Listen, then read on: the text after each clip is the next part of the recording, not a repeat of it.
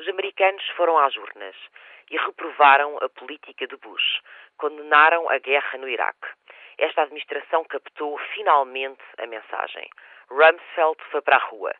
E não foram os muitos americanos e os mais que muitos iraquianos que já perderam a vida nesta guerra que fizeram Bush mudar de ideias. Perder a maioria foi o que efetivamente fez com que o presidente repensasse a sua estratégia. Ainda teremos que ver quanto e como. Para já, a escolha de Robert Gates para o Pentágono é sintoma de mudança. A vontade expressa pelos democratas no sentido de cooperarem com os republicanos numa estratégia para o Iraque é outro sinal importante. Esperemos que ainda seja a tempo.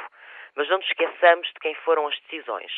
De Bush, de Rumsfeld, mas também de Paul Wolfowitz, o grande arquiteto desta invasão e que está, até à data, confortavelmente arredado de qualquer responsabilização.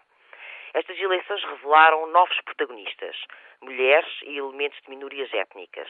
A democrata Pelosi é a primeira mulher líder na Câmara dos Representantes. A reeleição da presidenciável Hillary Clinton foi de bandeja. Rangel será um dos mais poderosos afro-americanos a ocupar um lugar no Congresso. Devil Patrick é o primeiro governador negro de Massachusetts. Allison é o primeiro muçulmano a chegar ao Congresso. O facto de Harold Ford, também afro-americano, quase ter sido eleito no Tennessee, é extraordinário. E foram os grupos das mulheres solteiras e dos jovens os que, mais do que quaisquer outros eleitores, deram a vitória aos democratas.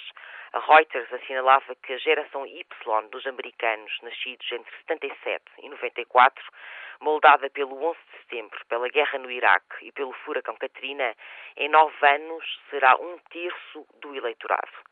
Neste prisma, o futuro pode parecer menos sombrio. É que o essencial é que estas eleições tenham sido realmente as últimas sobre a guerra no Iraque.